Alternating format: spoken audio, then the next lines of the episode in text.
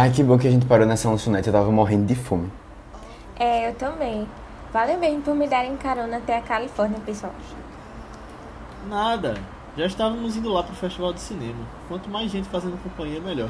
Tu tá indo fazer o quê mesmo? Eu vou ser jurada no concurso da Pequena Miss Sunshine. Ah, achei que esses concursos tinham acabado. Nunca mais tinha ouvido falar. Nada. As mães se empolgam demais com isso pra deixar morrer. O concurso com os adultos até vai, mas eu nunca entendi porque ter esse concurso com crianças. Fala galera, bem-vindos a mais um Vice, nosso podcast de recomendação de filmes. Eu sou Leonardo Albuquerque, tô aqui com o Matheus Cavalcante E aí, pessoal? e Aninha Guimarães. Oi, gente. E o filme de hoje é uma recomendação de Aninha, um filme muito legal, de 2006, Pequena Miss Sunshine, que a gente vai trazer muita coisa aqui nas discussões.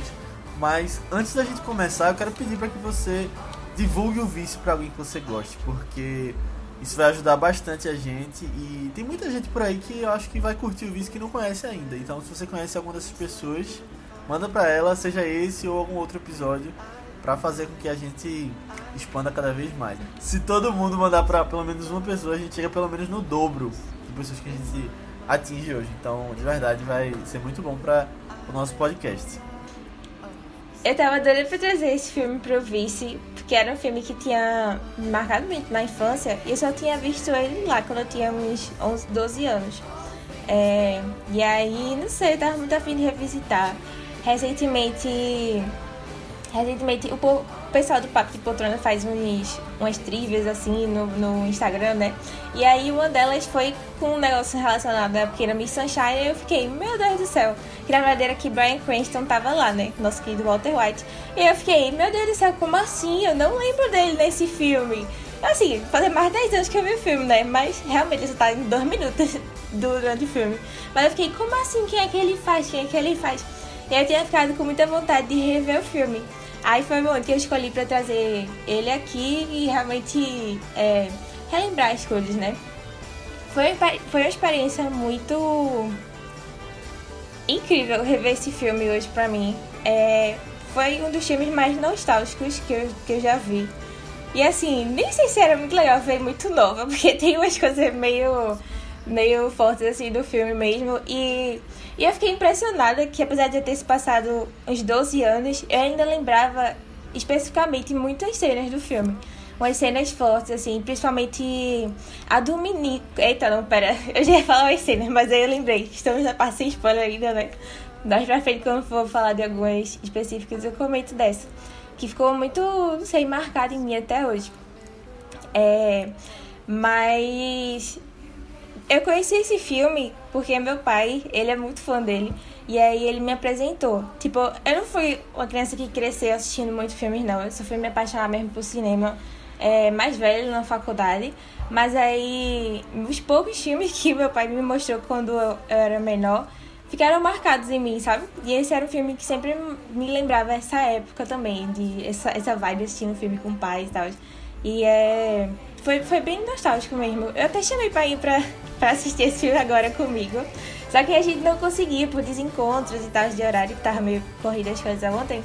Mas eu acho que até deve ter sido melhor assistir sozinha, porque eu chorei muito. eu chorei muito desde o início. Tipo, apareceu a Kombi, eu já tava chorando. Porque eu lembrava tudo que ela representava. Eu acho muito bonitas as mensagens do filme, sabe? E aí. Ah, não sei vocês, mas eu tenho meio que um bloqueio de chorar com o filme na frente das outras pessoas, sabe? É, eu não sei, eu, eu fico.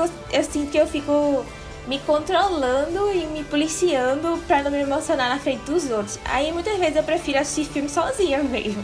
Que aí eu me sinto livre, sabe? E eu só, só fiz chorar nesse filme, do início ao fim. Quando eu vi aquela situação toda que tava o pessoal lá e esse, esse contraste com a inocência da menina, sabe? Sempre me emocionava muito. Umas coisas que, que tinha no filme que eu não lembrava quando eu era pequena, mas que ressoaram mais com a Nia de hoje em dia, esse negócio de perdedores e vencedores que o pai fica falando o tempo todo durante o filme. Isso me emocionou que só também. É, cara, é um filme maravilhoso. Foi incrível essa experiência de rever ele agora pra mim. E até botei ele na minha lista de favoritos agora. Surpresa que antes não tava, mas é, realmente é um filme que me marcou, sabe? Que eu posso dizer que me marcou.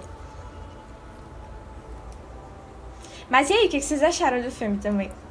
Eu tive uma experiência um pouquinho parecida com a tua em um ponto, que é que eu tinha visto há muito tempo e não lembrava de muita coisa. Na verdade, tu lembrava, né? Uhum. Mas eu eu vi acho que há mais de 10 anos também.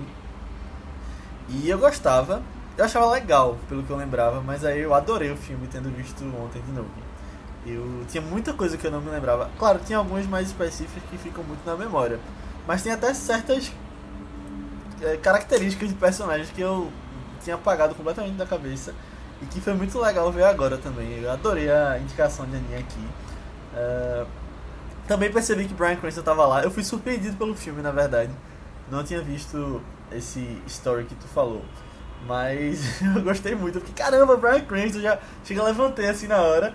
E aí depois aparece o Hank de Breaking Bad também, né? Numa outra É. participação super engraçada. Aí Nossa. já, já vi que tá tudo ligado ali com Breaking Bad. Uhum. E a de Hank eu acho que é melhor ainda a participação dele, o personagem. E. Bom, foi, foi muito legal. Também é, fiquei ligado nos temas que ele tratava e foi bom. Curti bastante. É, então, eu, eu acho que eu tive também essa, esse, esse sentimento de vocês. Porque, assim, eu, eu lembro de gostar muito do filme.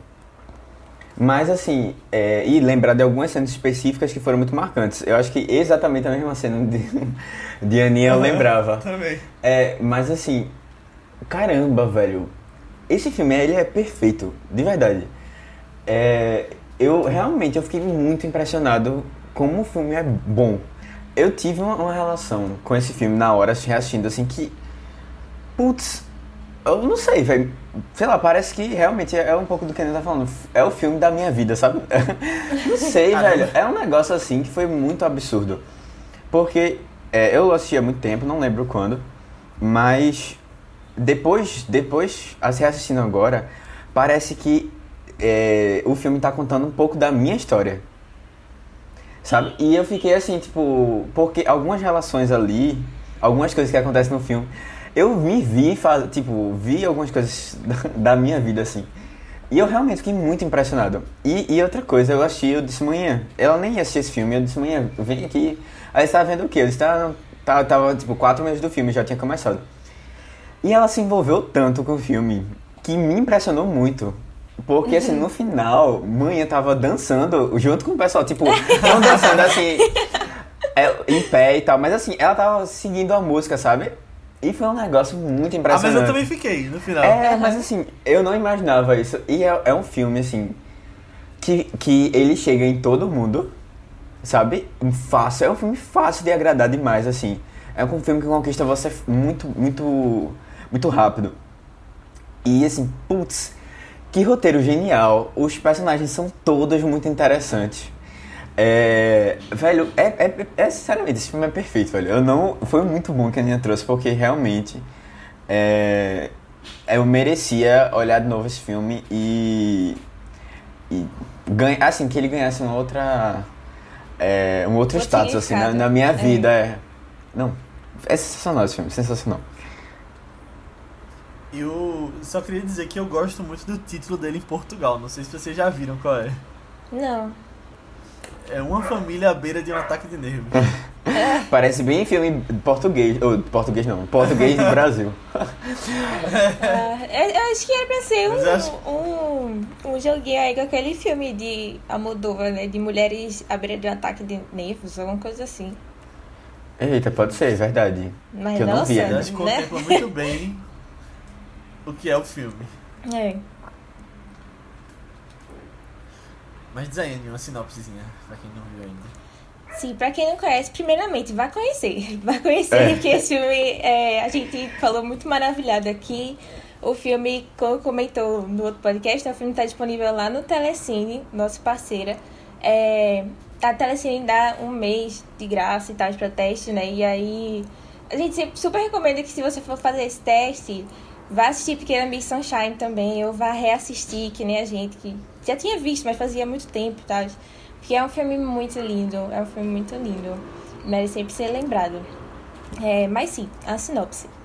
A sinopse a gente com- acompanha a família de uma menininha, Olive, E aí a família é toda meio. Tipo, cada um com seus problemas, assim, também, né? E a criança é aquela. aquela alma feliz da família, né? Aquela alma inocente. E aí ela tem um grande sonho que é ganhar o concurso é, Pequena Miss Sunshine, lá na Califórnia, né? Eles, eles moram em Albuquerque. E aí eles vão fazer uma road trip pra menininha ir lá participar desse, desse concurso e realizar seu sonho, né? E acontece várias coisas de errado, obviamente, nessa, nessa viagem aí. E aí a gente vai vendo eles se conectando mais, e a menina superar os problemas e tal. Talvez não superar, mas se, se ajudar ali também em toda essa situação que eles estão vivendo. E a partir de agora a gente vai entrar em spoilers do filme, então vá conferir e depois volte aqui, porque vai valer muito a pena você não ser não ter essa experiência estragada. Mas eu queria dizer que aí já tá outra referência a Breaking Bad, né? Que é em Albuquerque. É. Dizer quando eu vi. e eu já queria jogar um questionamento aqui, que é o seguinte.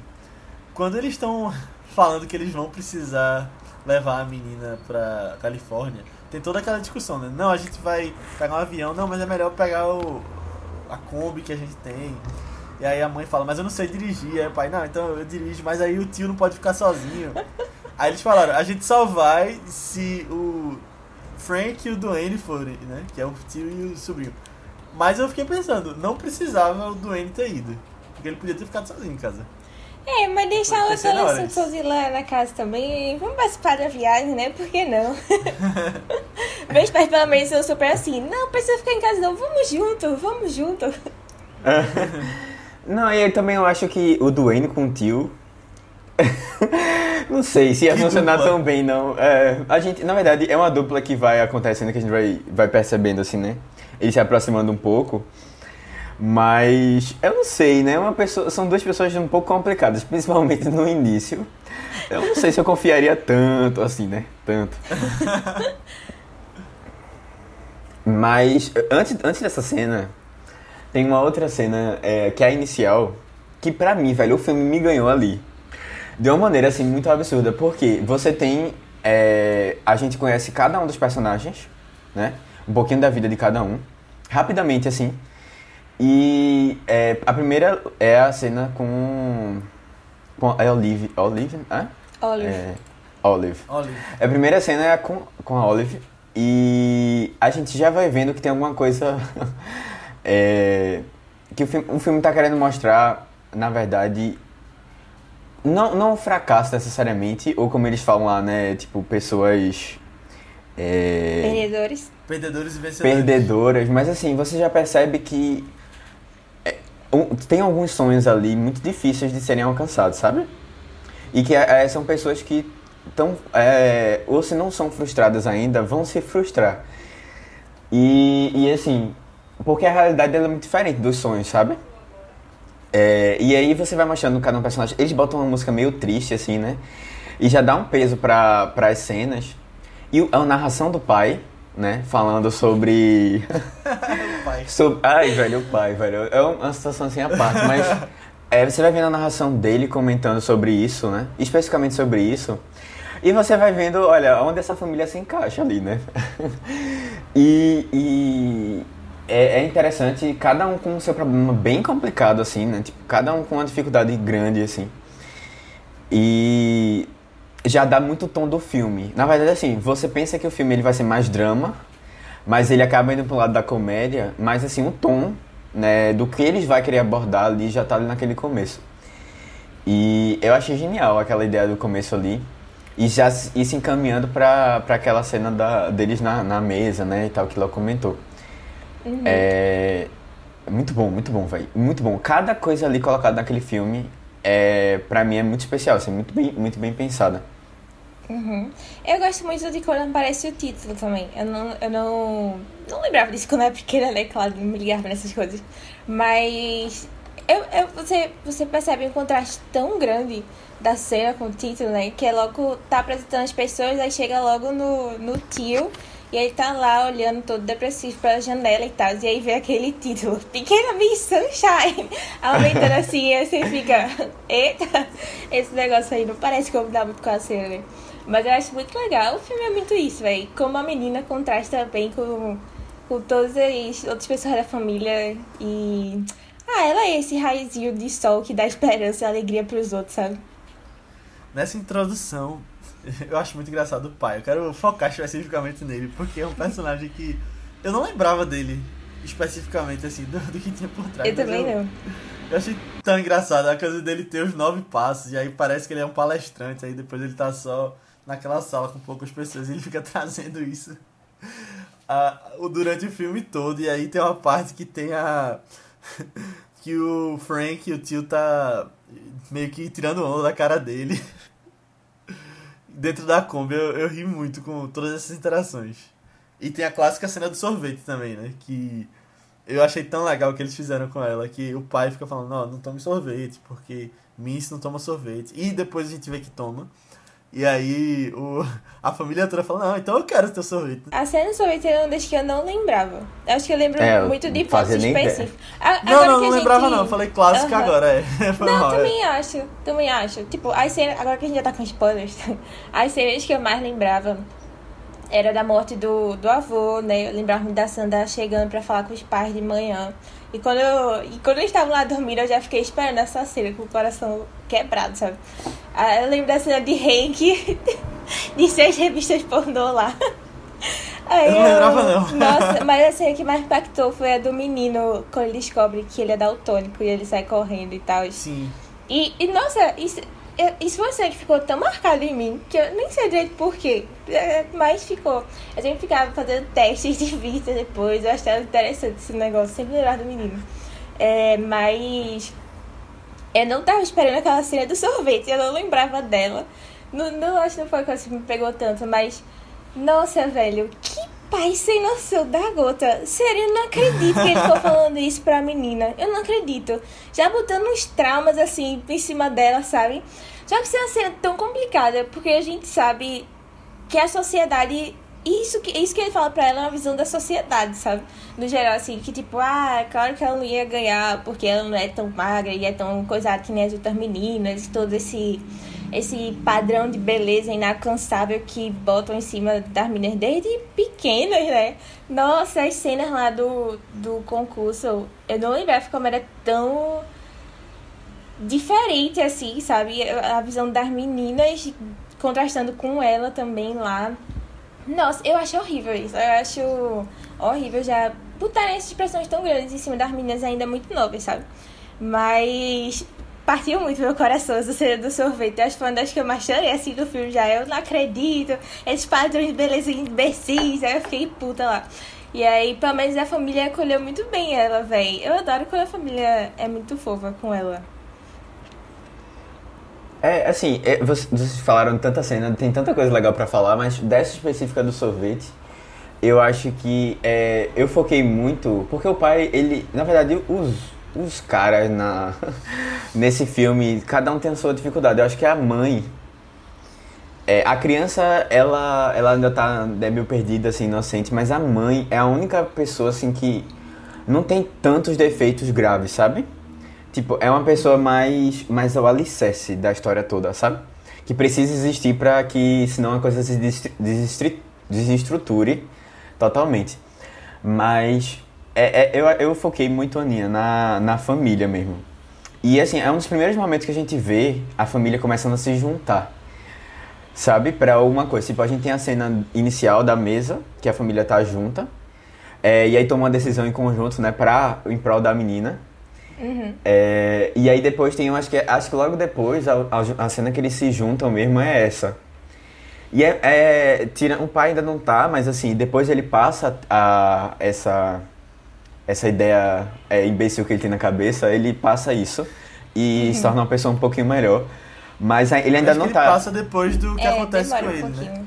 É, mas assim, é, é, interessante que a gente já vai vendo aos poucos, a coisa vai se construindo, sabe? Essa família uhum. unida, que a gente vai vendo ela se desenvolver ali. E, ah, velho, é, é muito, é muito boa essa... A, a reação dele, sabe? Tipo, é, é é, assim, mostra já o carinho que eles têm por ela, como ela é importante, eu acho, pra, Pra, pra as coisas fazerem, fazerem eles estarem juntos, sabe? Ali na, na dinâmica toda. É, eu, eu acho. Uhum. Eu acho uma cena muito legal. Tipo, eu não foquei muito no pai sendo um imbecil, não, apesar dele ser bastante. Mas mais nessa na família, sabe? Todo mundo deu sua contribuiçãozinha ali. e, ela, e ela reavalia, né? É, a, a tomar o sorvete como uma coisa negativa. E eu acho, eu acho massa. E assim, é interessante também ver, e como isso é uma coisa forte no filme, o pai tem uma influência grande nela. Sim, tipo, claro. ela fica o tempo todo assim, tipo, eita, será que meu pai vai me achar uma perdedora? Né? Será que isso vai me fazer? Muito porque o pai fica, né, nessa o tempo todo. E. Ah, eu acho. Ah, eu acho. Ah, velho. É. Putz. Sei. Muito bom.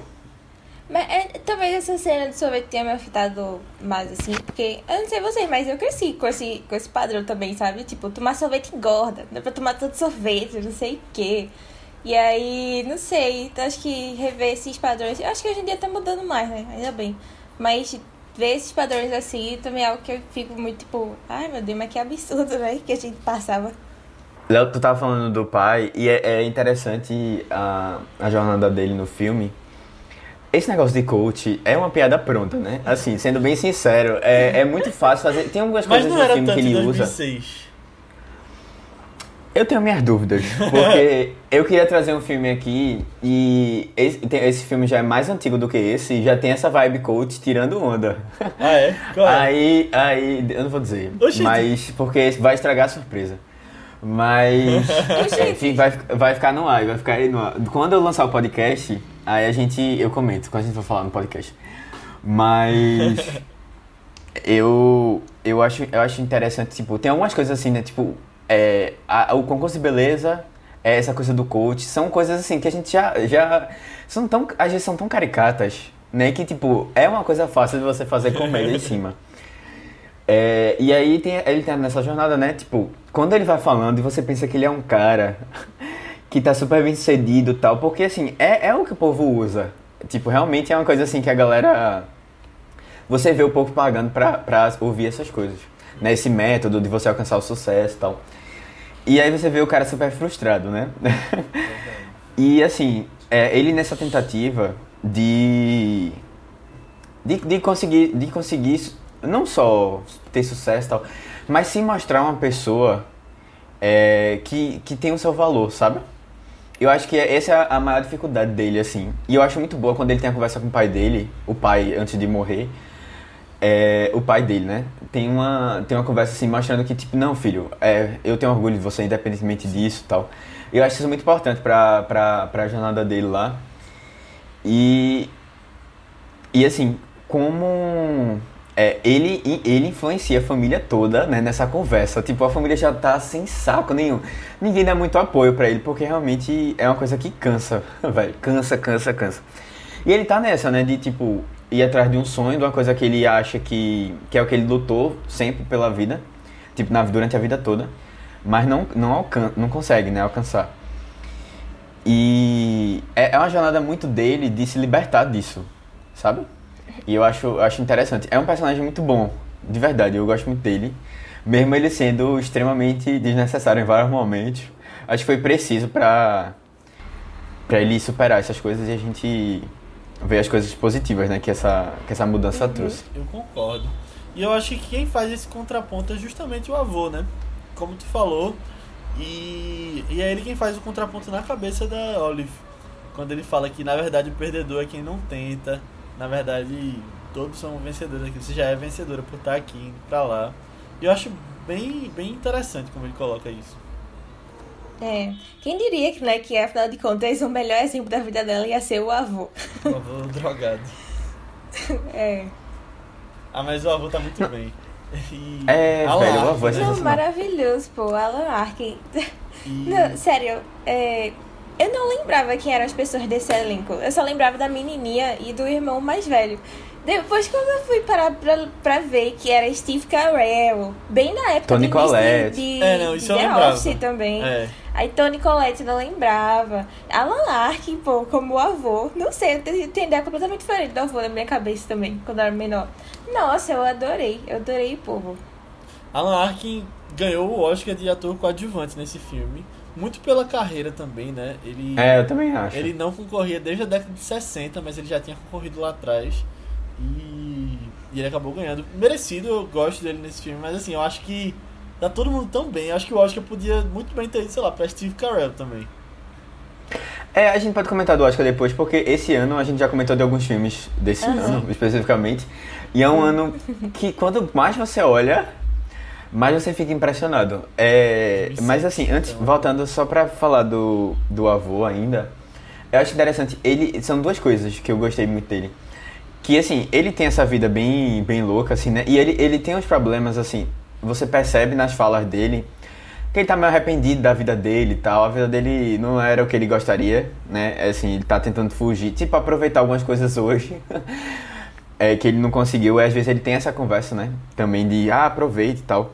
É. Mas é, é, antes dele morrer, ele consegue uma redenção. Eu acho que com a conversa, tanto com o filho com a- quanto com a neta, ele tem um- alguma redenção. E assim, ele, mesmo ele fora da, de cena, ele ainda tá muito presente É. sabe? E isso é que eu acho muito legal, porque assim, é o espírito do avô.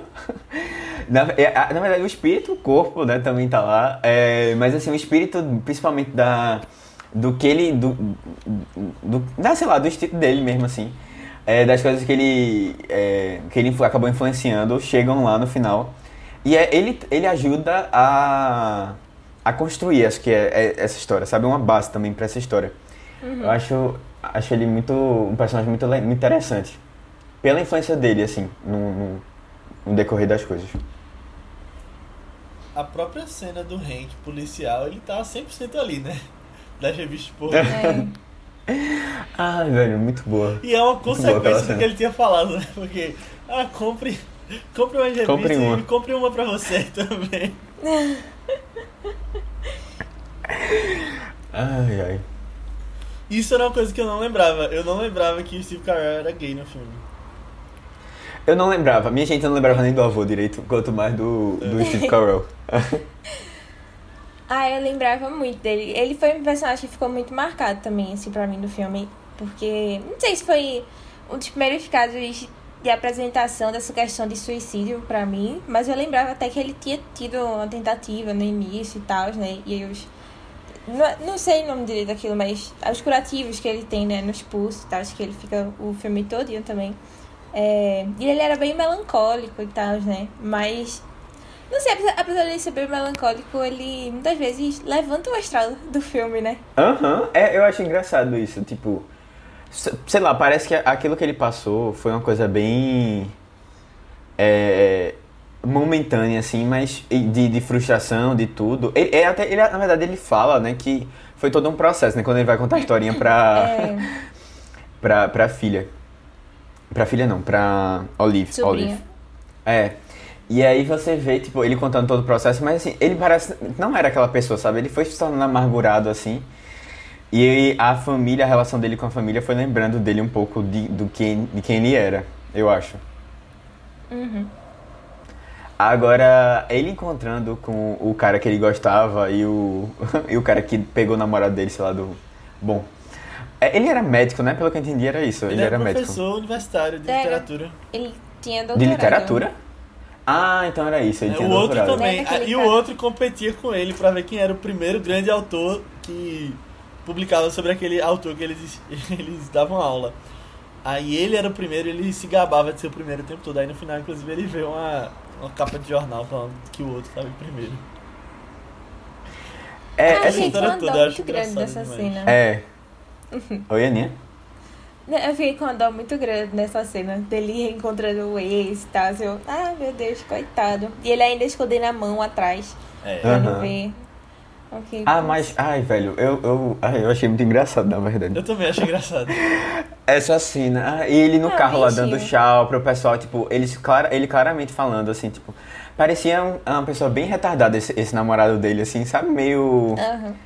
Ai, é aquele mais, mais clichê, assim. Mas. É, mas, é, mas é um momento muito ele tá na bosta, aí encontrou o ex e ficou mais na bosta ainda. né? É, mas eu gostei que não teve um impacto tão negativo é, do personagem se afundar novamente, sabe? Tipo, ele ficou mal, mas assim, isso aí foi uma coisa que foi. É mais pela piada mesmo, sabe? Porque não tem nenhum, nenhum, não há uma possibilidade de se encontrarem no mesmo posto.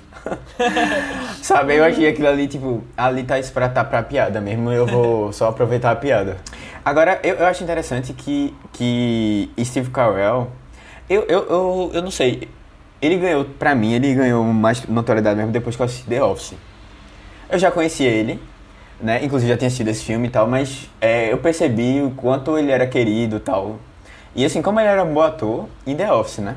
E assim, é, The Office estava no começo ainda, né? E eu acho interessante que, eu não sei, mas eu sinto que esse filme ajudou bastante ele. Eu tava olhando que, tipo, quando eles foram escolher o elenco, é, o Steve Carell não era um, um ator tão conhecido. Ele já tinha feito um filme que eu acho que hoje, não sei se fez tanto sucesso na época, mas hoje as pessoas curtem, eu ainda não vi, que é aquele Virgem de 40 anos, né? Sim. É... Sucesso. Acho que ele ficou mais conhecido por causa desse filme na época. É, mas assim, eu, eu tava vendo que, tipo, não era aquele ator que o pessoal primeiro tinha pensado, sabe? Entendi. Na verdade, tinham pensado em outras pessoas. É, tipo, aquele, aquele cara de. Como é o nome dele, do filme que a gente falou aqui? Encontros e Desencontros. Como é o nome dele? Bill Murray. Tinham pensado nele e. Eu tinha pensado nele em Robin Williams também, pro papel. Mas assim, putz, esse cara é muito bom, velho. Ele é muito bom. É sempre bom ver ele, ver ele atuando. E ele funciona muito pra essas, esse tom de comédia, assim. Uhum. E é uma coisa meio drama, drama assim. Ele, ele se encaixa tão Comédia, bem, velho. É. Ele é muito bom. E aí é ele que descobre o daltonismo do sobrinho, né? Naquela cena icônica. É. Ah, velho. Ah, que. Ah, é, é realmente. Essa era a única cena que eu lembrava 100%, assim, sabe? Da, da, do rolê. Uau! Era, tipo. lembrando de cenas. Não, mas não, mas assim, é porque essa, é como tu falou, essa cena é muito marcante, É. eu acho. Uhum. Eu não sei o que é, tipo, realmente, eu acho que. É porque é a primeira vez se- que ele fala no filme. Eu acho que isso é um É. impacto muito grande também. E a gente vendo, né, tipo, o quanto ele era uma pessoa. assim, né, perdida, eu acho, a gente pode falar assim. E. Ele. É o momento realmente que eles. Tipo, a única coisa que ele tinha esperança mesmo, né? Parecia que era a única coisa da vida dele. É frustrada. Ah, velho, isso aqui. Eu não. Eu, na verdade, eu, eu disse que eu lembrava 100%, mas eu não lembrava de como terminava a cena. Sabe? É tão, é tão legal, tão boa. Uhum. A relação essa dele com a irmã. cena, essa cena me lembrou muito. Se vocês vão concordar, mas aquela cena de Divertidamente em que o Bing Bong perde o carrinho e aí ele fica chorando lá no- naquele poço. E aí a alegria vai falar com ele, tipo, não, vamos, a gente tem que seguir a missão e tal. E aí ele não, não consegue se levantar e seguir. E aí a tristeza vai lá e dá um ombro assim pra ele, né? E aí ele consegue superar e, e ir pra lá também. Achei tão bonitinho. Eu achei que a irmã ia falar alguma coisa pra ele e tal, mas não precisou, sabe? Ela só, só botou o bracinho ali ao redor dele e mostrou um ombro também pra estar lá e mostrar, ah, tô aqui por você e tal. E aí, isso era, era- isso era o que ele precisava também, sabe? Alguém que 5 segundos de compreensão. É. E aí foi lá e, e se desculpou e tal. Eu acho muito linda essa cena. Ai, velho, é verdade. E assim, é, eu acho legal no filme é que, tipo, as coisas não são. Elas são desenvolvidas aos poucos. Sabe? E a gente. Os personagens são apresentados com vários problemas. E aos poucos a gente vai vendo eles. Eles se resolvendo, sabe? Aham. E assim, nada, nada é. Nada é. Tipo, tipo, uma cena e pronto. Agora ele mudou. É todo um processo. Isso eu acho muito legal, porque é- eu acho que isso aí é pra quem gosta de escrever. Acho interessante a gente analisar, tipo, é uma coisa realmente importante, assim, de você ir desenvolvendo devagarzinho, né? Então, assim, a família tem momentos de união, mas aos poucos ela vai desenvolvendo, são vários momentos de união. É, e nele, especificamente, ele já chega assim, odeio todo mundo, é, ninguém é importante, tipo, é de- sabe, a vida é um saco, não sei o que e tal. E aos poucos ele, a gente vai vendo, tipo, aquela cena do restaurante, ele, ele se mostra uma pessoa decente, sabe? É. Aí depois, quando você vê é, ele, ele dizendo assim, ah, é, pra irmã, né, vai lá e abraça a mãe que ela tá precisando, sabe, do abraço. Que era uma coisa que eu acho que ele queria fazer, ou tipo, ele achava que era necessário, mas ele não tem ainda essa, essa força de vontade pra isso. Agora, nessa cena eu fiquei com pena do pai, porque Eles podiam ter abraçado o pai, né, também, que era o filho do, do cara que morreu. É, mas, é, sei lá, eu acho que. Eu não sei, eu, eu senti. É porque ela tava mais desesperada, Tava mais assim, sabe? na Naquela hora, hora. É, e eu acho que, tipo, foi o que el- eles perceberam da hora, sabe assim? Sim, que era sim. melhor. Verdade. Acho Mas que realmente- pai ainda tava processando as coisas, sabe? Ele ainda tava muito prático ali de, ah, tentar, ele tinha que estar se mostrando forte também pra resolver as coisas, né? E conseguir seguir ainda com aquele sonho e tal, porque, pô, é um empecilho do caramba esse alce, né? Do nada, assim, uma pessoa na viagem morre também, e você sabe o que vai fazer, sabe? Não sabe o que vai fazer, vai andar de plano tudinho, isso daí é algo mais emergencial, você tem que cuidar logo também. E aí ele, ele conseguiu segurar ali o, o problema também, né? segurar assim, de um jeito meio dele, Segurar né? literalmente, De né? roubando o corpo. É. literalmente. Nossa. Ah, velho, mas. É, é- esse é um momento muito importante, eu acho, do filme, né? Quando a gente vê eles juntos ali tentando recuperar, tentando ver o que é que vão fazer, porque realmente é tudo um baque, né? Eles estavam super focados na viagem, o pai tava com aquela história toda do, do emprego dele, é, na verdade, do, do sonho dele que também estava sendo frustrado ali. O, a- o pai dele acabou de morrer, e aí não, você, é, é interessante que com o tempo é que a gente vai, ele vai sentindo o peso, né? No carro a, a mulher dele tá lá, e aos poucos ele vai processando as coisas, sabe? É, é bem interessante. Agora, ainda voltando pro irmão, é, essa relação deles dois juntos é que dá, dá tipo, Dele com a avó dá uma camada...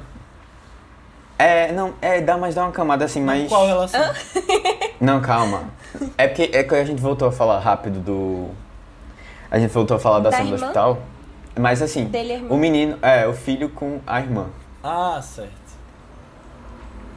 A cena dos dois ali, é, eu acho muito, muito interessante que, tipo, ele, ela é pra ele assim, tipo. Sei lá, a. a A âncora. o, ap- é o apego, não o apego emocional, assim, sabe? Tipo, e ele, ele é muito cuidadoso com ela. E isso, é- isso é, tipo, contrasta muito com a, com a personalidade que ele quer criar, né? Que ele não tem essa personalidade, ele tá criando ali. E é, é, muito, é muito bom, assim, que ele volta à tona, porque ele lembra que... Calma, a gente tá aqui pra outro, por outro motivo, né? Isso eu não vou fazer essa coisa virar pra mim. Sabe, a gente tá aqui por causa dela e eu não vou decepcionar, sabe? Eu acho muito, muito legal isso. É verdade. E Paul Dano é um ator do caramba também, né? Ele tava começando aqui e fez papéis incríveis depois. Inclusive vai ser o Charada no novo Batman. Mas eu tava vendo, o personagem dele tem uns 15, 16 anos, né? Ele tava com 22 na época do filme. Eu também achei ele meio alto, né? Pra pessoa de 15 anos e tal. Ah não, mas, tem uma Mas galera alta aí com pano. 15 anos. Não, mas ele passa pano. Ele não tinha cara de 15 anos. Ele tinha cara de É, 18 eu, eu acho que ele tinha mínimo. 17, mas. Ele tinha- é. Não, era 15. Tem algum momento que ele fala, Ele ainda ele ia fala. entrar no ensino médio, pô. Ele Ah, ia era? entrar? Não, eu pensei É, que não, ele acho que não, entrar, minha. Eu não, Não, sei, eu não sei porquê, ensino mas algum canto eu vi ele, pra 17. 17 eu acho Mais que não era não. Acho que ele era mais novo mesmo. Mas eu acho que ele tava ali na faixa do high school, né? Que o avô É. tá é. tem quanto? Tem uns 15, né? Na verdade não é o avô dele, né? Ele é. Eu não lembrava disso. Ele era do primeiro casamento da, da mãe. Então, nem, nem reparei nisso no é, filme. porque Não, no, não. no começo a mãe fala, ah, Duane foi passar um, um tempo com o pai dele. Ah, entendi. Não lembrava dessa parte.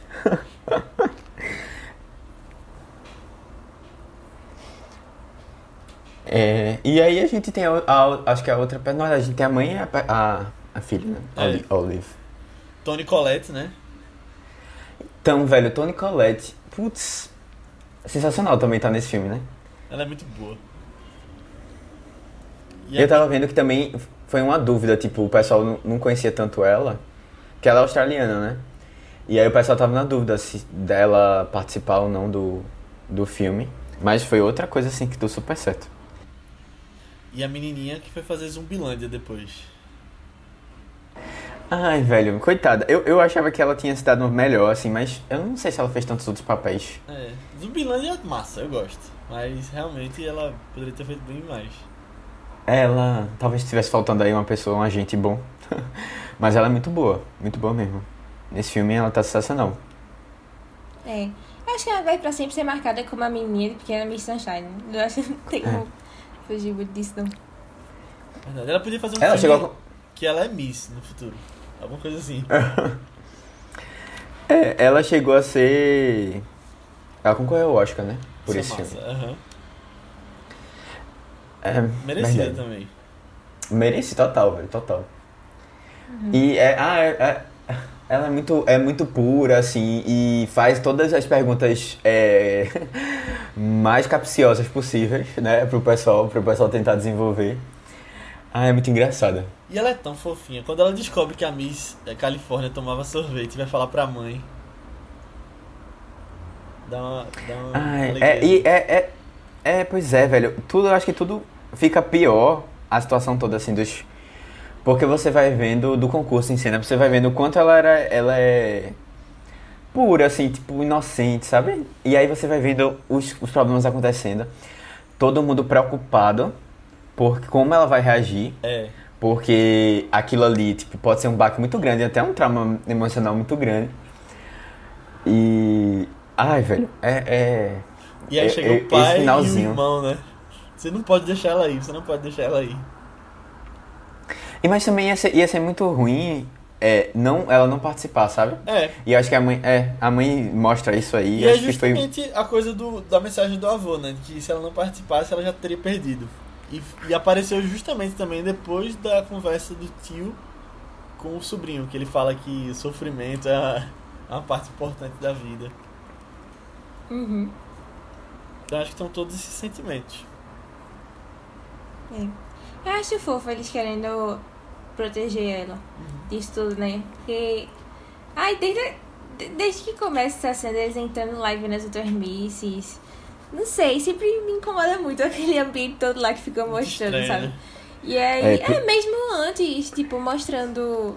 Né? Porque isso aí é tipo o número final lá, né? Mas antes, quando já vai mostrando as outras provas, a gente já vai vendo a disparidade entre todo mundo. E você fica, meu Deus do céu, que é isso que está acontecendo? Eu gosto do, Nossa. do pai que tá na plateia de uma outra menina. Já É. viu vários. e depois bate palma junto.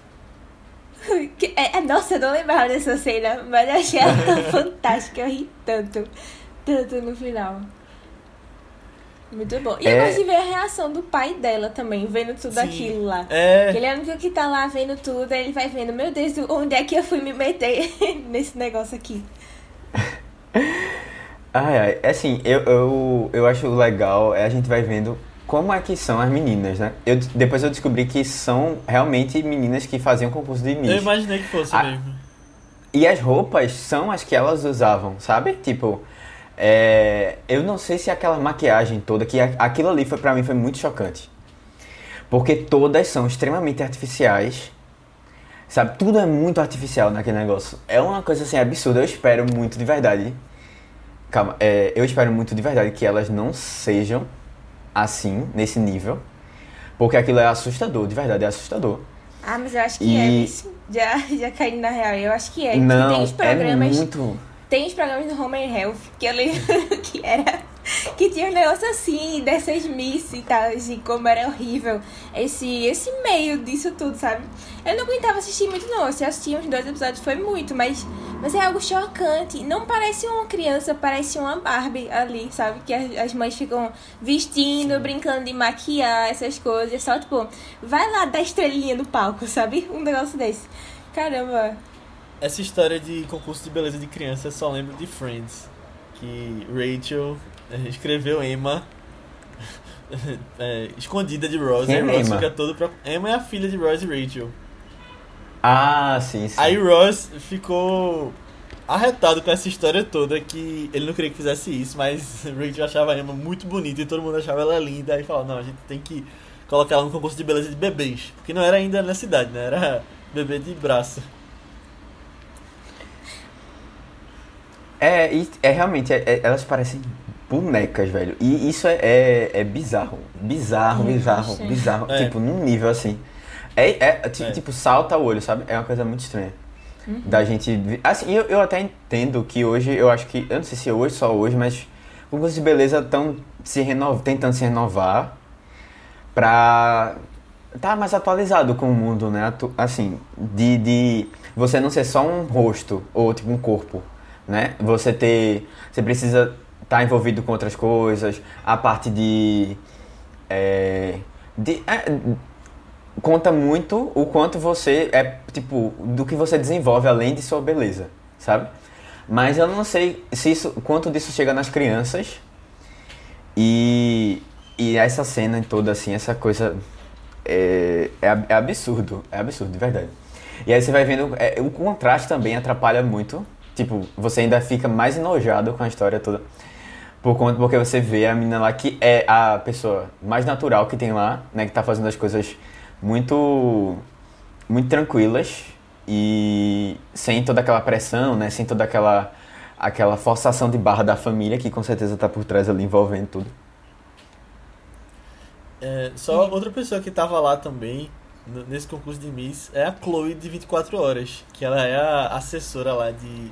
Que levava as meninas pro palco e que ela fez também é, Embriagado de Amor, ela era uma das irmãs de Adam Sandler lá. Da- das 30, né? É. Voltando um pouquinho no filme, nessa nas cenas de estrada. Eu tem um filme que eu não tinha visto na época e eu fui ver depois que é Paris, Texas. E que me lembrou muito em alguns momentos as cenas de estrada desse, aquela coisa dos viadutos que tem muito lá.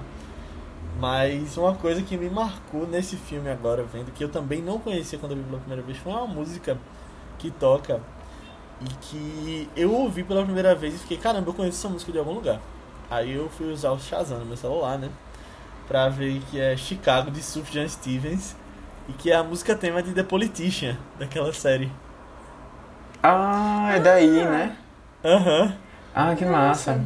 É massa. Eu, eu sabia, eu também, na hora eu reconheci de algum canto, mas eu, eu não fui Eu procurar. também. eu também. Cara, mas eu não me liguei que era The Politician. Eu achava que, tipo, É. ah, deve ser uma dessas músicas clássicas que é de Miss Sunshine. A gente Aham. sabe também. É, eu fiquei pensando, será que tipo, é uma música do filme que foi usada em outras coisas? Mas agora que tu falou, É. acho que não, né? Tipo, essa- ele já tinha essa música. Foi É, usado numa cena de The Politician? Foi usado no trailer? Ela é a música de abertura de The Politician, Ah, é mesmo? né? Nossa, quando tá fazendo o cara lá, né? É, Nossa. exatamente. E eu gosto dessa abertura, acho Eu também, massa, acho massa também. E quando eu, eu não conhecia essa música antes de The Politician, né? O Sufjan Stevens é um cara que eu não conheço muito a fundo, eu só conhecia muito por causa de Me Chame Pelo Seu Nome, que ele tinha feito a música original lá. E aí quando eu vi The Politician eu achava, na verdade, que essa música era de The Politician, era música feita pra série. Aí agora eu já descobri que lá em 2006 já tinha sido usada em Pequena Miss Sunshine. Aí ficou melhor ainda a música. É. Eu já baixei aqui, tá no meu celular agora.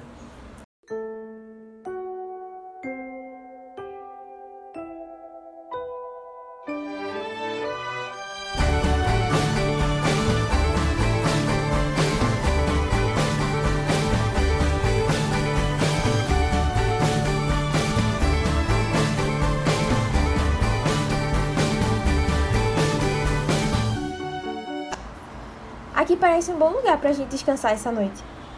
É, amanhã voltamos cedinho pra estrada. Ei, aquele pessoal na recepção tava na lanchonete também, né? Foi? Eu não tinha reparado. Eles parecem meio pra baixo com as coisas. Eu tinha percebido isso mais cedo também, por isso que lembrei. É, pode ser os estresses, os imprevistos da road trip. Acontece. A menininha que tá com eles é uma fofura. Pelo menos ela parece empolgada brincando com o avô. Ixi, acho que o avô acabou de piscar pra mim. Bora subir logo pros quartos?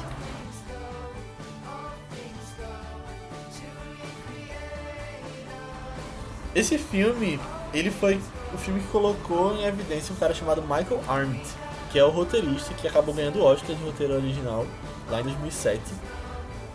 E que eu gosto muito dele. Ele é um cara que depois foi fazendo filmes bem maiores e que fez um outro que é sensacional, que é Toy Story 3. E eu lembro quando ele foi contratado para fazer Star Wars. E aí ele meio que foi responsável pela retomada de Star Wars, porque ele fez o roteiro de Star Wars 7, o Despertar da Força. Cara, esse cara, velho, é um absurdo. Esse cara é um absurdo. Ele, o primeiro filme que ele faz, primeiro filme que ele fez foi é, Pega Miss Sunshine, o roteiro. E ele tá com roteiro, esse roteiro especificamente, ele começou a pensar nele em 2000. Massa. Ele passou um tempão, é, e 2000 foi 2001. Tipo, passou um tempão indo atrás, né? E eu achei absurdo que a, a motivação dele pra, pra escrever esse roteiro foi é, uma fala de é, Arnold Schwarzenegger, que ele odiou. Sério? É. E aí, tipo, a partir disso que ele foi. Ver, dizia mais ou menos assim, tipo, se há uma coisa nesse mundo que eu odeio são perdedores. Eu os desprezo. Aí ele começa a falar, tipo, de algumas coisas assim, é, Arnold Schwarzenegger. E aí, tipo, ele viu essa, essa fala e ele disse, pô, que coisa absurda. Porque ele tava falando pra estudantes é, do ensino médio, né, Arnold Schwarzenegger. Caramba. E aí, tipo, é porque ele tem essa pegada assim, meio, né? Eu, eu imagino muito ele falando isso, de verdade. E aí, tipo, o diretor fez isso, ah, eu, vou, eu quero fazer alguma coisa. O diretor não, tipo, o roteirista é, disse, não, eu quero fazer alguma coisa pra mudar essa visão, né? Ele foi pensando na história do filme. E aí passou por várias. é, é, tipo, foi pensando depois refazendo, refazendo, refazendo, pediu ajuda a muita gente pra chegar nessa história. E depois que ele conseguiu é, apoio né, financeiro pra fazer com que a ideia fosse pra frente. E aí, assim, ele fez esse filme.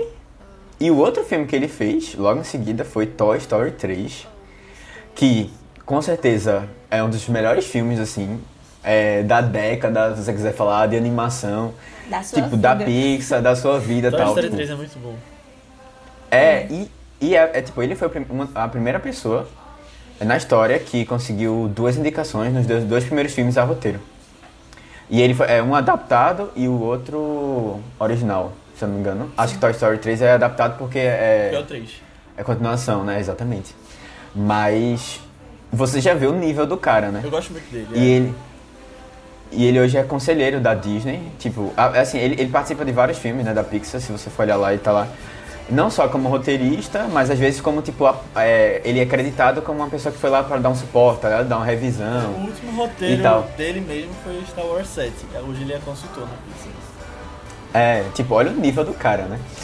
E eu acho massa que ele, ele tem uns. é, tipo, como é que chama quando a pessoa não usa o seu nome pra fazer as coisas? Pseudônimo. Pseudônimo, isso. Ele tem alguns pseudônimos pra escrever roteiros. E ele escreveu o roteiro, eu descobri, de um filme que eu amo, que eu sempre tive vontade de trazer pra cá, mas eu sempre fico com medo, porque não é um filme tão falado assim, Já sabe? É um filme é. meio Oblivion. É Eu isso? adoro Oblivion. Ah, velho, o qualquer dia desse eu trago. Traz, traz, tá, traz. mas Traz, Mas, eu assim, rever. eu acho tão, tão incrível esse filme, velho. E ele escreveu o roteiro dele, é, com outro nome e tal. Mas assim, eu acho que até o povo não gostou muito desse filme no geral, infelizmente. Esse foi o primeiro roteiro dele, mas ele já trabalhava em Hollywood. Ele era assistente de Matthew Broderick antes. Aí trabalhava dando Eita. assistência né, em várias coisas, acreditado como assistente do Sr. Broderick nos filmes. E aí ele foi criando esse repertório, network e fez o roteiro, né? E aí conseguiu emplacar lá em Hollywood. Eu acho a história muito legal dele, é uma história bem de sucesso mesmo e. Que bom que ele chegou É, onde cara- chegou. Ah, é, pois é, velho. E assim, de verdade, eu acho que roteiro é o ponto alto do filme. Tipo, na Também. verdade, na verdade, assim, o filme é perfeito em todos os aspectos, mas assim, é o roteiro que faz a, a coisa toda ser genial, sabe? A, com as conversas que ele coloca, os- as trocas de, de relação assim, entre os personagens, esses pontos, que o filme ele vai no crescente, sabe? Ele vai tendo seu desenvolvimento, seu desenvolvimento, até chegar lá. E a surpresa que é o final, né? Porque a gente, a gente comentou da cena, mas, tipo, era uma coisa que me chocou muito na, na época, porque ninguém fazia ideia de como era a dança, e nem uma coisa que passava É. pela minha cabeça, sabe? Uhum. E aí quando você vê lá é, a, o qual é o, o- a surpresa que o avô deixou. ai, ai, isso aí eu, eu achei muito bom, velho, muito bom. E é justamente o que tu falou, né? O, o avô tá presente ali mesmo não estando. E ela já começa falando, meu avô tá no porta-malas do É, carro. ai, ai, eu ri, eu, eu ri. Ah, nossa. Não, e eu acho engraçado, né? Porque desde o. eu Acho que eu acho que esse é o tipo de coisa que o filme vai jogando um pouco assim pra você, mas a gente só pega quando realmente tá pra acontecer o negócio, sabe? É, tipo, a gente conhecia como era o avô. E ninguém estranhava que é ele que tava ensinando pra ela o negócio. e aí ela dá o CD pro cara e ele diz: É isso mesmo que você vai dançar? Ela, é isso aí, faixa não sei quanto. Cara, e aí quando você vê, quando cai a ficha, eita, pera. Não, Meu e, Deus, coitado. e tem uma parte, quando eles estão no hotel, que o avô faz um tigre assim, né? E ela também. É, aham. Mas eu acho muito legal esse final. Pra mim é, é justamente o que a mãe de Matheus sentiu, que é um sinal que você tem vontade de bater palma e dançar junto. É. Agora, eu tinha impressão, o filme tava chegando no final e eu lembrava, tinha uma memória implantada, que o tio roubava a coroa de Miss e que ele mostrava na Kombi. Mas não aconteceu. Não. Eu pensava que isso ia acontecer. Eu, eu acho que a minha, a minha memória implantada foi. Eu achava que o avô tava presente até o fim. Ah, Quando ele sim. morreu foi uma surpresa de novo, porque eu acho que ele tava tanto na minha cabeça no fim, que a dança era dele, eu lembrava disso, que eu achava que ele ia estar lá, mas ele tava, né? De outra maneira, mas tava. Mas eu lembro que quando eu assisti pela primeira vez, eu ficava. Tipo, eles, eles não dizem quem ganhou no final, né? Mas eu É. ficava torcendo pra que fosse ela ainda. Aí vendo agora eu vejo que não tem a menor chance de ter sido ela. Mas eu ficava torcendo por ela. É, eu, eu fiquei pensando, Não, com será que ela certeza. vai ganhar, alguma coisa assim. É porque eu não lembrava da reação das pessoas em volta. Foi muito interessante. Eu gosto, eu gosto pelo menos tem uma Miss lá, a que é a jurada, né, do sorvete. É, Do sorvete não, aí ela faz, hum, tecnicamente não é um sorvete, é um, é um frozen yogurt. É, é yogurt. Aí eu fiquei tipo, eita, massa, né? Mas pelo menos enganou a menina direitinho. É. Ai, ai, e é- ela pelo menos tá curtindo, né, a vibe. é. É. Agora aquela outra, aquela outra senhora já en- enchendo o saco, né, infelizmente. Mas eu gosto deles na prisão também, É. acho o momento deles juntos ali. Olive está proibida de concorrer a qualquer concurso de Miss no estado da Califórnia. É, eu acho que também ninguém tava mais com saco, né, de passar por isso. É, não depois que viu como era. Uma coisa que eu percebo muito nesse filme é a presença do amarelo. E eu acho que é interessante porque o nome do filme é Sunshine, né? Então tem essa coisa do raio do sol, Uhum. a Kombi é amarela, a casa tem muito amarelo e até o céu no final tá meio amarelado. Eu achei interessante esse uso da cor. Eu tava vendo também que o filme tem algumas cenas extras. Aí tá na internet, se vocês quiserem dar uma olhada depois. É, que são. Assim, ba- basicamente são cenas é, tipo estendidas de algumas coisas que a gente já viu. Então não acrescenta tanto. Mas tem uma cena específica que é legal. Quando, quando eles estão lá no pier, né? O tio e o sobrinho conversando, que eu gosto muito daquela conversa também. É, bem legal. Eles, na verdade, iam ter essa conversa em outro lugar. Era no mar. Eles iam pegar uma. Um, tipo um- uma prancha, né? Iam surfar um pouquinho. Iam ficar lá parados e, tipo, ia ser uma cena que ia se passar no mar. Eles sentados na prancha, cada um na sua e tal. Só que o, e o pessoal passou um dia gravando essa cena. É, foi, foi bem trabalhosa, porque tinha que usar câmera mais aqui, é, que, não, que trabalhasse bem na, na- perto da água e tal.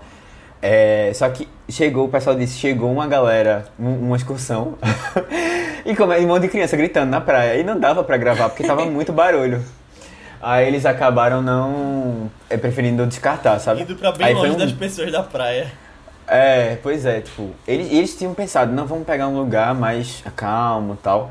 E bom, deu azar. E assim, eles, eles gravaram o filme super rápido, né? Aí foi um, realmente um. Porque também tinha pouco orçamento. É, se vocês olharem, era- foi um filme barato, bem barato, na verdade, pra ser feito, pra o que a gente tá acostumado de padrão assim. E. Só que o filme, primeiro, logo que depois que saiu do. do do festival do Sundance, ele já foi dispu- disputadíssimo entre os estúdios. E tipo, foi um dos filmes mais que mais receberam é, para ser distribuídos, né? As- é, se eu não me engano, foi a Sony que distribuiu. Fox Searchlight. Fox. É, foi a Fox que distribuiu. E é, ela, ela pagou caro. Tipo, foi um dos filmes mais caros que tipo, saíram do festival e, e, tipo, já conseguiu um contrato legal de distribuição. E assim, o filme é, multiplicou esse, o orçamento dele é, mais de 10 vezes, assim. Tipo, realmente foi, foi um filme que fez sucesso. Acho massa, acho massa. Eu, eu tinha comentado aqui que esse Oscar era especial E acho que pro vice já é bem especial, porque a gente já falou de vários filmes que estavam que na, lista, na lista do. Oscar de 2007. Sete. 2007, isso. É, e assim, primeiro, é, o Oscar nessa época ela ele só, só tinha cinco filmes, né? Só cinco filmes concorriam. E aí eu fico indignado porque tem os filmes que a gente fala muito, tipo, gosta muito, mas que não estavam concorrendo. Eu acho que se fosse uma lista maior, eles teriam entrado, né? É. Tipo Filhos da Esperança. Tipo, Filhos da Esperança, eu acho que outro que é bem, bem falado também é o que é o Diamante de Sangue. Tipo, realmente as pessoas têm um carinho. O Diabo Veste Prada, que eu acho que é também. Eu, eu, eu consideraria assim um filme marcante, sabe? Que passou do tempo aí, tipo, a gente já falou aqui tudo. O Labirinto do Fauno. É, eu ia falar dele. Tem um que é, que é um que a gente não falou aqui ainda, mas que o próprio Oscar depois já olhou pra trás e deu. E se arrependeu? Não, não, deu a forma d'água pra Guilherme Del Toro o melhor filme por causa disso também, né? É, tipo, é um filme que merece, que assim, que é- marcou, sabe? Tipo, realmente Aham. todo mundo gosta muito. E tem Pequena Miss Sunshine junto, né? Tem os Infiltrados, né? Tem os É, infiltrados e que tem ganhou o Miss Oscar Sunshine. e, e mereceu, É. opinião. Isso.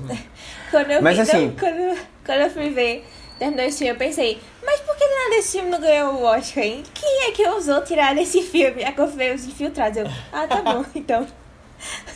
E assim, por mais que eu tenha gostado muito dos Infiltrados, mais, quanto mais eu vejo a gente comentando sobre isso, menos eu acho que ele, ele merecia. Não, Ah, assim. é, eu acho que ele deveria ter Não, não, ganhado, não. sabe? Eu ainda acho incrível os infiltrados. Não, não, eu acho incrível, mas assim, putz, os outros filmes são muito bons também, sabe?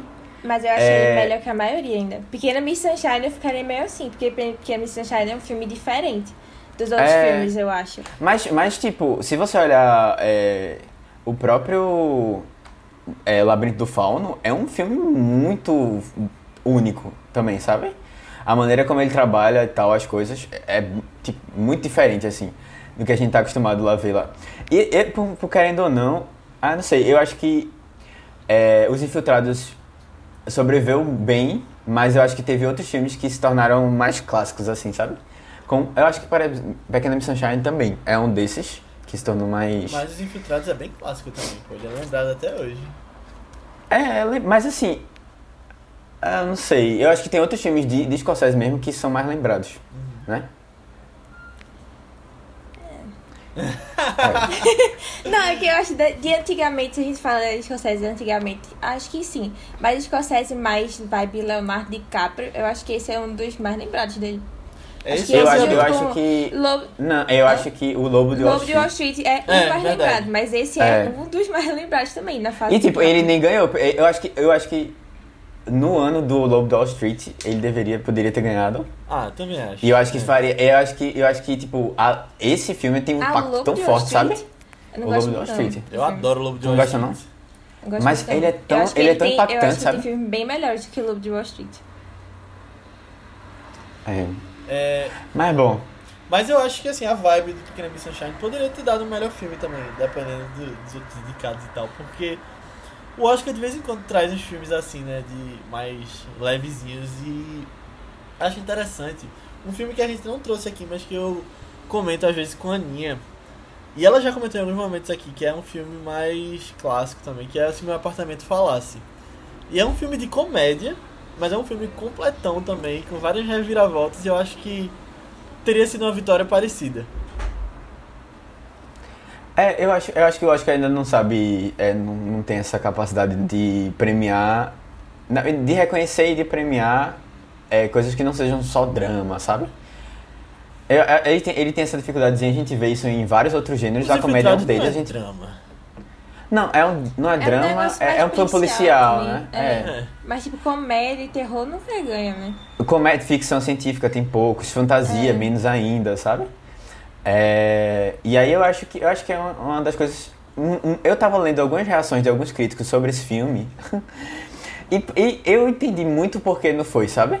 Por quê? É, porque tipo as pessoas parece que vão passando o tempo, elas vão ficando mais amargas. Principalmente esses, essas pessoas que a gente tá acostumado a, a ver, a- que a gente tava acostumado a ver no Oscar voltando, que é aquele pessoal mais velho, sabe? Meio assim, que, que não, acho que acabaram não entendendo tanto a vibe que o filme queria trazer. E aí uma das pessoas comentou uma coisa assim, que se você não gostou desse filme, É porque ele, esse filme tá falando justamente sobre você. E aí, é, eu, acho, eu acho que é um pouco disso, assim, sabe? Da. É, as pessoas não entenderam muito a vibe, que ele é um pouco exagerado, que é a coisa da comédia, sabe? Que é uma coisa que não, talvez não fosse tão real, mas é, eu- esse filme pra mim é sim. sensacional, velho. É porque eu não chamaria esse filme de comédia também, não. Eu chamaria ele de uma dramédia. Que nem Léo falou do meu, se meu apartamento falasse. Porque se meu apartamento falasse também tem esse negócio mais comédia, mas eu acho que ele trata de umas coisas assim também, tipo. Pô, se meu apartamento falasse, a menina tenta tirar a vida, sabe? Tem umas coisas assim também, de vez em quando, que não, não sei se é tão comédia não, sabe? Às vezes dá um peso pra algumas coisas. Tipo, obviamente eles falam isso de um jeito mais leve também, mais tranquilo. Mas eu acho que eles tratam muito bem de uns temas também de saúde mental, esse negócio de ser perdido da vida, essas coisas, sabe? Não, assim, eu acho que a comédia pode falar desses temas, né? É, Mas e eu outra não coisa. acho que é tão co- só cômico esse filme, tipo, só Não, também não acho não, mas tem alguns recursos que são muito conhecidos de comédia que eles usam e abusam aí, sabe?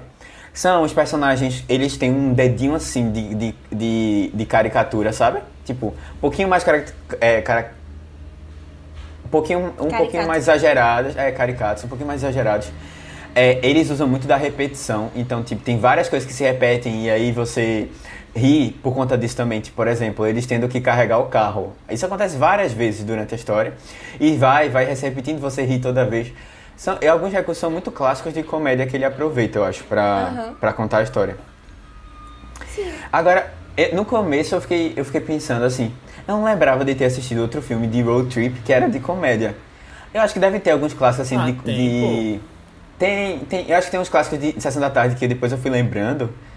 Que tipo, o pessoal pega o trailer. Sabe aquele filme de trailer que o, que pessoal mais vai tem assim? é isso, pô. Tem É. Férias Frustradas, aquele de Robin Williams, é, Antes Só do que É. Mal Acompanhado, Um Parte de Viagem, que é mais recente. É verdade. Mas, mas eu acho que nenhum desses que eu lembrei foram tão reconhecidos assim, tipo. Né? É, Uhum. Chegaram num outro nível, assim, de, de, de reconhecimento, sabe? E vão além só da comédia em si. Sim, sim. Né? Porque eu acho que a questão do Porque road eles não trip é puxam muito. pra dramédia. Eles, É. são, eles são mais comédias puras. É, puras, é. E assim, é, é, porque essa coisa do road trip, ele é muito de descoberta, né? É, e eu acho que isso, esse filme ele traz muito também, né? De você, de se autodescobrir, de ter uma mudança, né? Uma viagem pra gente fazer uma transformação, pra ter uma transformação no personagem. E eu fiquei, putz, caramba, eu, eu realizei esse negócio que eu acho que eu tava, tinha esquecido. Que eu acho que o meu estilo de filme favorito é de, de road trip mesmo.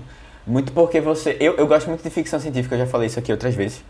Mas eu acho que o filme que mais fala comigo, assim, é, são filmes de road trip, sabe? De você parar pra se avaliar, sabe? Que massa. Eu acho, eu acho massa isso. Quero trazer mais filmes pra cá de road trip. Eu, eu lembrei, acho que só trouxe um. Qual foi que tu Que trouxe? foi Thelma e Louise. É. Ah, verdade. Pensando aqui em outros que poderiam ser trazidos. Tem muito filme. É, um dia eu ainda vou trazer Into the Wild, mas É. é, eu, gosto, eu gosto muito também do. A Nick vai lembrar o nome. Do. Daqueles da canção, aqueles cantam da banda. Hã? Na banda. É uma banda. Ah, É. mas esse. é, Calma, é Quase Famosos? Ah, é, Quase famosos, famoso. Mas esse não é road movie, não. É É, viajando. total. Não, de avião, essas coisas. Não, pô, Turnê. ele já achou de ônibus. Não? Eu lembro Viagem dele de no ônibus. ônibus cantando É. Tiny Dancer.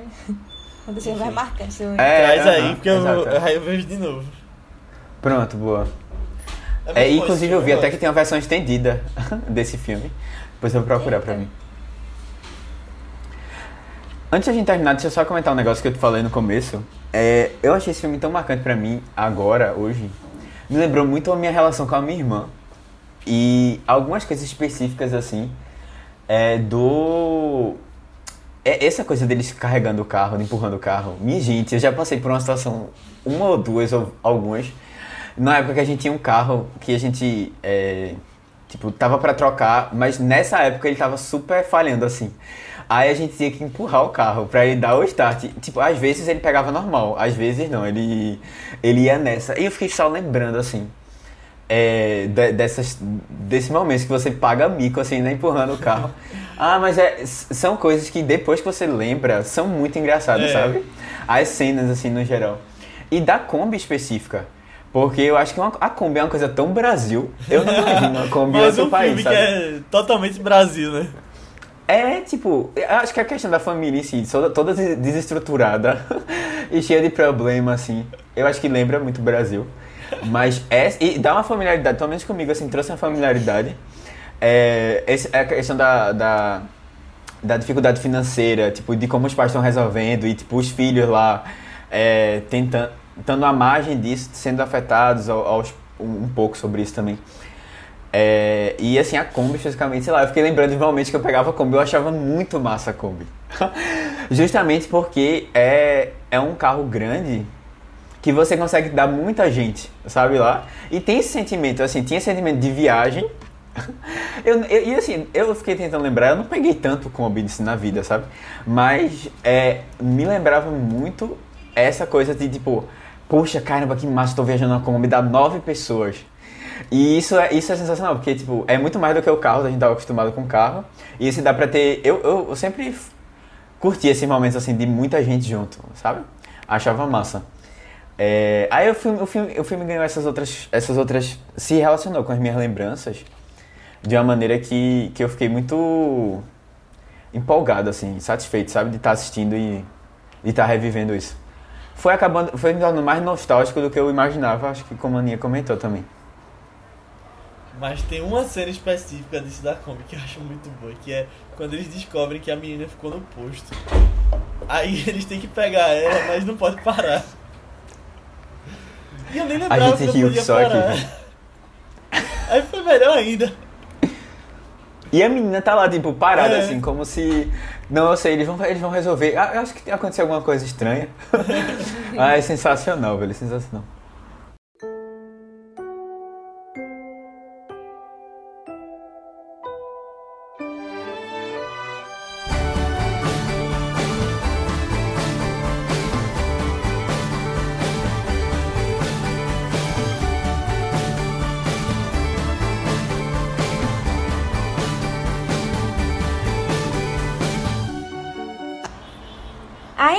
Chegamos!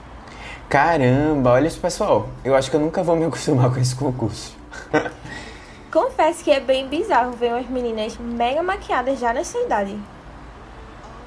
E olha essas roupas, pô. Elas não parecem crianças, parecem bonecas. É, eu tenho certeza que as minhas se empolgam muito mais com isso do que elas. Pior que é isso mesmo. E elas levam isso da competição a um outro nível. Eu queria muito encontrar algumas candidatas que fossem mais naturais, sabe?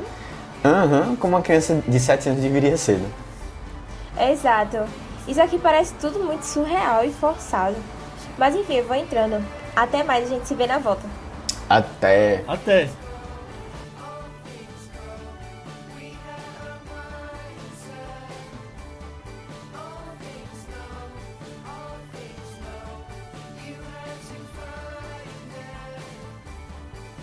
Então é isso, pessoal. Chegamos ao final dessa nossa exaltação de Pequena Miss Sunshine. Não vou chamar de discussão aqui, né? Espero que vocês tenham gostado de verdade. Mais uma vez, se você gostou, manda pra alguém que você acha que vai curtir também. Que vai ajudar o Vice a chegar em mais pessoas. Se você mandar pra uma pessoa, a gente chega pelo menos ao dobro se todo mundo fizer isso, né? Então, peço para que você ajude a gente a expandir e que você venha falar com a gente sobre feedback sobre o episódio, comentários sobre o filme, ou até sugestões de próximos filmes que a gente vem acatando também de vez em quando aqui pra trazer. Você pode falar no nosso grupo do Telegram, que o pessoal lá tá bem ativo, sempre conversando sobre filmes, sobre notícias. E a gente tem, conhecido muita gente legal por lá. Só procurar por ViceBR no Telegram ou nas nossas redes sociais do Vice, que são ViceBR no Twitter, Instagram, Letterboxd, YouTube, Facebook. Só vem falar com a gente, segue a gente lá. Ou nas nossas redes pessoais, que são o Matheus Coiatu, É Matheus com TH, B73, tanto no Twitter como no Instagram. Aninha, No Instagram eu tô como underline Guimarães e no Twitter Marvelous MS Ana. isso, eu tô como Léo A. Albuquerque, tanto no Twitter quanto no Instagram. Mas antes da gente ir, Matheus, o que, é que a gente vai falar na segunda que vem? Ah, então, é um filme que eu assisti recentemente, mas eu tinha muita vontade de assistir ele antes. E aí deu na telha assim, vou, vou lá. E aí eu disse, ah, acho que vale a pena indicar aqui. E é um filme que talvez vocês não conheçam, mas vocês com certeza conhecem quem fez esse filme. É, que foi o diretor, né, o produtor da série Dark, da, da Netflix. E é um filme, é um filme muito especial porque foi o filme que trouxe à tona, assim, a, a, Quem era esse cara, né? Ele já tinha feito alguns filmes antes, mas é, esse filme é bem, é bem marcante, assim. Que é um filme que eu gostei que só.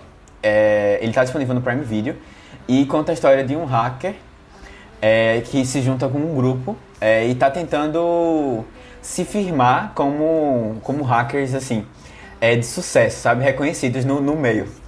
E ele acaba desenvolvendo algumas ações, né? Junto com um grupo. É, só que ele chega numa específica que é muito arriscada e que vai, assim, é, de, de, que é muito arriscada e vai deixar eles, assim, muito fácil para a polícia, né? Para ser achado. E aí precisam ser, precisam ser bem cuidadosos e tal. É um filme mais, mais assim, de perseguição, de investigação, é, ação. E é, eu acho bem interessante. Quem gosta de Mr. Robot, eu acho que vai ser um prato cheio. Apesar de que não vá com essas expectativas todas, porque Mr. Robot é muito bom. Aí talvez, né? É, a comparação seja não seja tão produtiva. Mas é, é um filme bem legal, tá disponível no Prime Video, que é Invasores, Nenhum Sistema Está a Salvo. Quem, quem assistiu Dark vai reconhecer vários atores que estão lá, então aproveitem e assistam. Semana que vem a gente tá conversando sobre ele. E na sexta, a gente vai continuar com nossa série Viciosca, né, Aninha?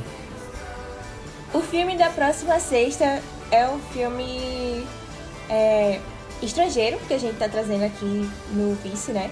Que é lá da Dinamarca.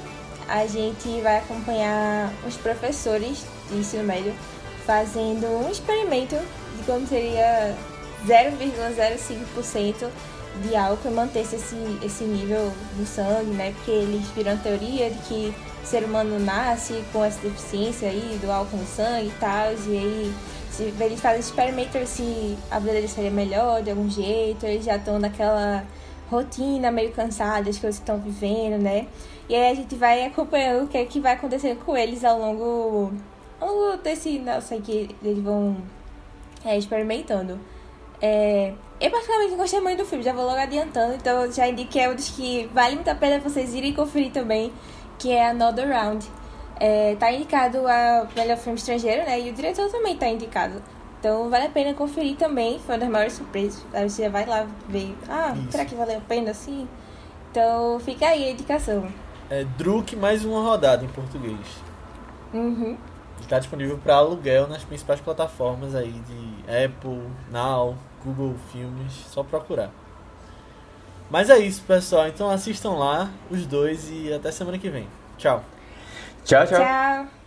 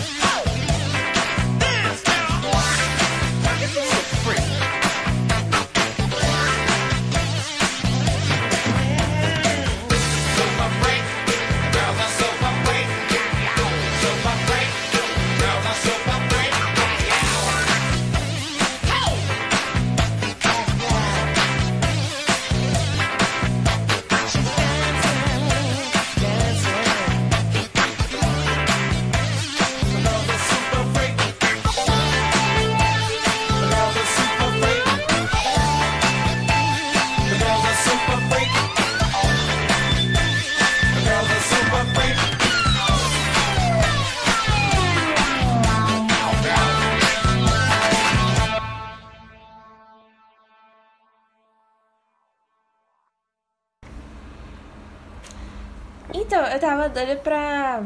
pra. trazer esse filme aqui pro Vice também, pra rever ele. Porque. Ai meu Deus, calma, agora caiu nossa aqui. Então, rapidinho. ah! Eita. Ah! Calma. Foi, foi. Agora acho que finalmente tá ok as coisas.